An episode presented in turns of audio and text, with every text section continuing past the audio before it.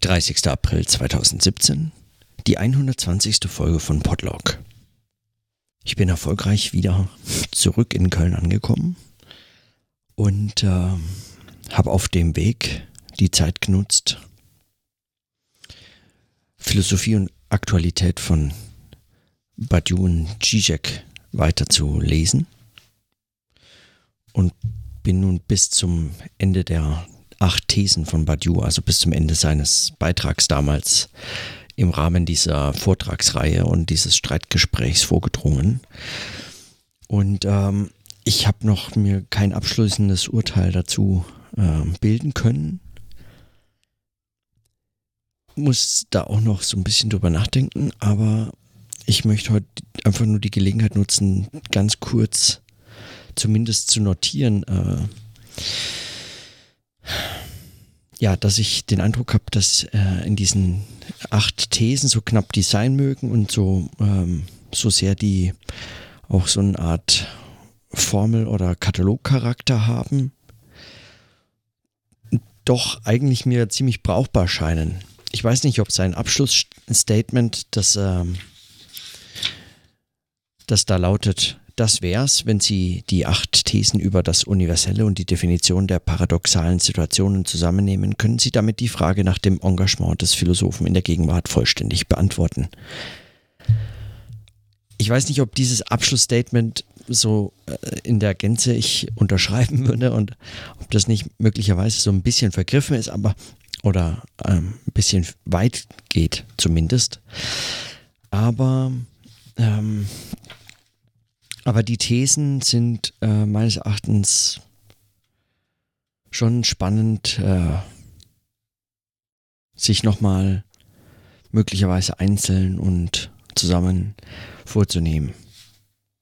Ich habe das letzte Mal, also vorgestern, meine, meine Notizen beendet mit, ich glaube, bis zur dritten These kam ich, die vierte habe ich nur noch äh, vorgelesen. Die vierte lautet, dass ein Universelles erscheint anfangs als Entscheidung eines Unentscheidbaren. Es geht ihm überhaupt bei diesen acht Thesen um eben die Definition oder die, die Frage nach dem, was, was das Universelle ist. Und er, er führt dazu den Begriff des Ereignisses ein. Ein Ereignis, das äh, sich äh,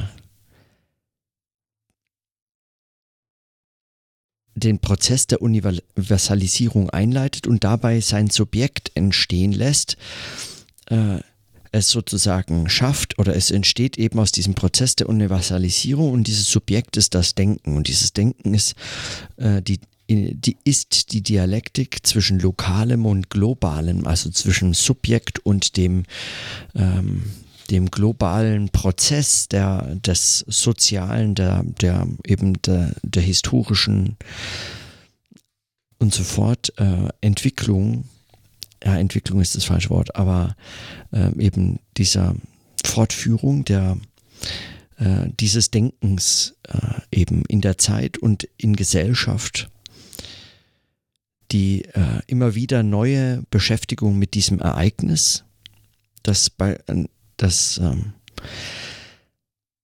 ja, das und das äh, wird dann in der vierten These klar, eben anfangs erscheint wie etwas Unentscheidbares, das dann aber entschieden ist. Also in dem Moment, in dem es als Ereignis ein Subjekt sich geschaffen hat, das Denken, ähm, erscheint dieses Ereignis als eine unentscheidbare Situation, die entschieden wurde, die entschieden ist.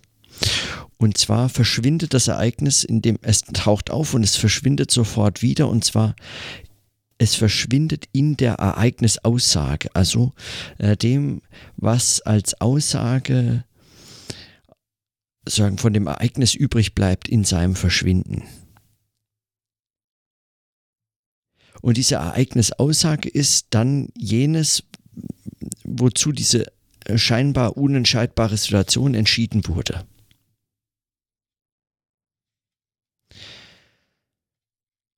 Und er fragte sich nach der stofflichen, äh, nach der Stofflichkeit der universellen Singularität und die findet er dann also in dieser Ereignisaussage. Sie legt so, so Badiou die Gegenwart des Subjektdenkens fest, in das sich das Universale webt. Er stellt dann fest, dass jede Ereignisaussage Erklärungscharakter hat. Sie folgt aus dem Erscheinen und Verschwinden des Ereignisses und besagt, das Unentscheidbare sei entschieden worden und das Wertlose habe einen Wert bekommen. An diese Erklärung bindet sich das entstandene Subjekt und sie ist es, diese Erklärung, auch die Raum für das Universelle schafft. Es geht dann also um diese Erklärung, an die sich das Subjekt bindet und mit dem es sich dann im Weiteren auseinandersetzt. Die fünfte These lautet dann, das Universelle hat Implikationsform. Mit der These tue ich mir noch so ein bisschen schwer. Äh,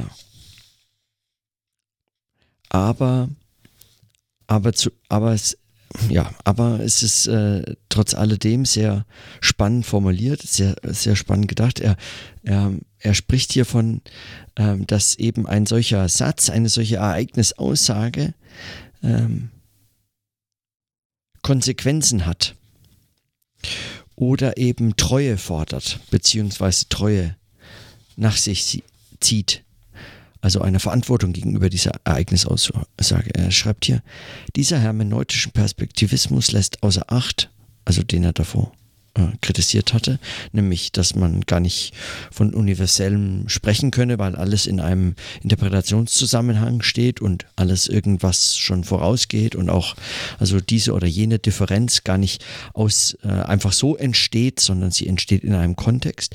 Dieser hermeneutische Perspektivismus lässt außer Acht, dass jede universelle Singularität sich als Geflecht von Konsequenzen einer Ereignisentscheidung darstellt.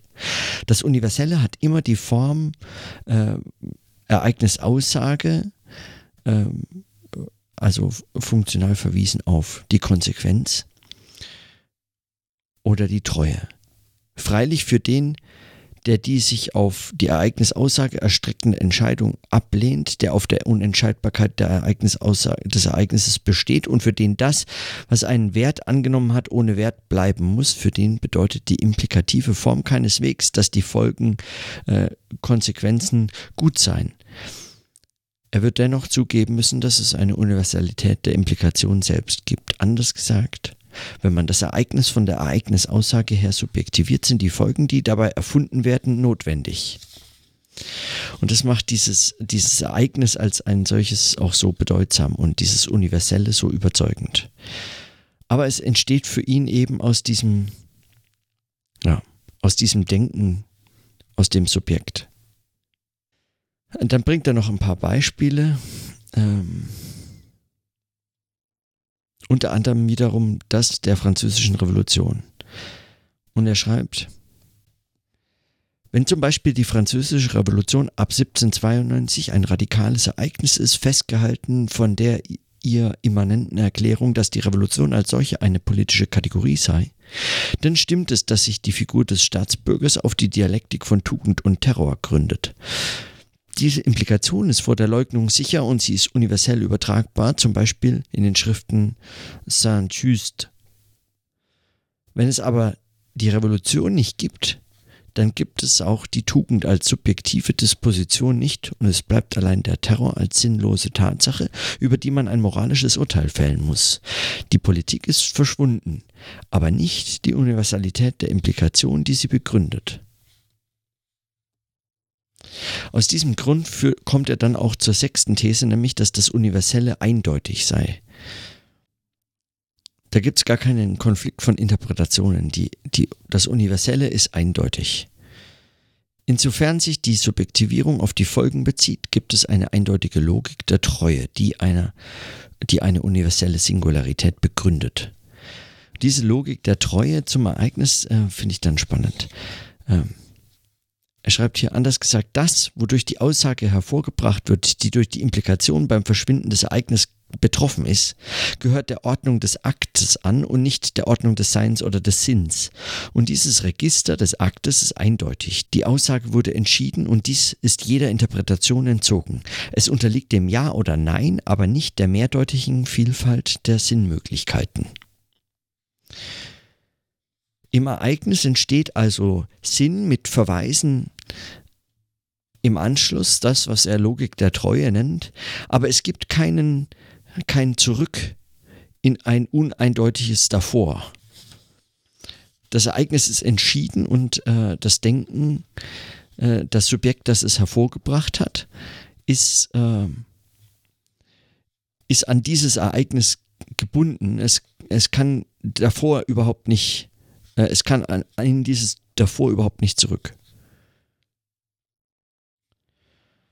Und dann schreibt er im Übergang zur siebten These, jede universelle Singularität kann so als der Akt definiert werden, der, indem er das Subjektdenken bindet, ein Verfahren der radikalen Veränderung der Logik hervorruft um, und damit auch all dessen, was erscheint. Diese Veränderung ist natürlich nie vollendet, denn der anfänglich eindeutige Akt, der immer an einem konkreten Ort gebunden ist, motiviert eine Treue, das Erfinden von Folgen, die ebenso unendlich ist wie die Situation selbst. Daraus folgt die siebte These und die lautet, jede universelle Singularität ist unvollendbar offen. Er unterscheidet da also am Beispiel unter anderem auch der Menschenrechte, äh, des Menschenrechtsbegriffs, den er, dem er eine dumpfe Gewalt, die und eine hochmütige Einmischungslust äh, diesem herrschenden Menschenrechtsbegriff äh, unterstellt oder äh, zuspricht, äh, nämlich dass er sozusagen von einer Festgeschriebenheit und einer äh, Finalität ausgeht, die deswegen äh, alles, was mit diesem Menschenrechtsbegriff ähm, normativ beobachtet werden kann, sozusagen in diese Logik des Einmischens bringt. Dem entgegen stellt er dem vom Ereignis, Zitat, dem vom Ereignis her gedachten Konzept der universellen Singularität zufolge sind die Rechte des Menschen die des Unendlichen. Wie es, wie es Jean-François äh, Lyotard in seinem Buch Der Widerstreit bemerkt hat. Man kann auch sagen, die Rechte der unendlichen Bejahung. Ich würde noch genauer sagen, die Rechte des Generischen. Das heißt, es ist etwas nicht Abschließbares, es ist äh, etwas, das gar nicht in dieser Finalität erzeugt werden kann, sondern eben weil es an dieses Subjekt des Denkens gebunden ist, immer wieder ein neues, ein Weiterdenken äh, dieses Ereignisses erfordert. Die Rechte des Generischen. In die achte These, um sie jetzt noch zumindest der Vollständigkeit notiert zu haben, lautet, die Universalität ist die treue Konstruktion einer unendlichen generischen Vielheit. Und was man darunter versteht, erklärt er dann im Folgenden. Ein, einfach eine Teilmenge der Situation, die von keinem Begriff des äh, enzyklopädischen Wissens erfasst wird, eine Vielheit also, der anzugehören nicht die Folge einer Identität, einer besonderen Eigenschaft ist. Die Einschreibung ins Universelle ist unabhängig von jeder partikularen Bestimmung. Genau in diesem Sinne ist sie für alle. Generische Vielheit heißt also, man, es ist, ähm, es ist, äh, ähm, es ist nicht abgeschlossen, äh, es ist nicht in die Macht des Wissens, wie ich das äh, jetzt vorgestern in der Notiz äh, zitiert hatte, in die Macht des Wissens äh, einzubringen, äh, in die Macht des äh, Wissens, das, was er Enzyklopädie nennt, dieses enzyklopädischen Wissens, von keinem Begriff des enzyklopädisch erfassten Wissens es ist zu bringen, eine Vielheit, der anzugehören nicht die Folge einer einer besonderen Eigenschaft ist. Also weil man diesem oder jenem, jener Kategorie zuzuordnen sei, ähm, gehört man eben dieser generischen Vielheit an, sondern generisch eben im Sinne von unabschließbar, immer wieder eben eigentlich in diesem Denken, in diesem Subjekt äh, damit sozusagen äh, ähm, damit in einem kontinuierlichen äh, Auseinandersetzungsprozess oder eben einem Entstehungsprozess, aber einem eben nicht abgeschlossenen. Und dann fasst er den ganzen, äh, die ganzen acht Thesen zusammen mit folgenden Sätzen. So entsteht das Universelle aus einem zufälligen Ersatz und hinterlässt als Spur des verschwindenden Ereignisses, durch das es begründet wird, eine einfach losgelöste Aussage. Es beginnt in einem eindeutigen Akt, durch den der Wert dessen entschieden wird, das keinen Wert hat. Es bindet an diesen Akt ein Subjektdenken, das die Folgen dazu erfindet, und es schafft treu eine unendliche generische Vielheit. Diese Vielheit ohne Ende und Abschluss ist, laut Thukydides, der Vorzug, den seine Geschichte des Peloponnesischen Krieges vor dem Krieg selbst als historische Besonderheit hat. Sie ist ein Besitz für immer.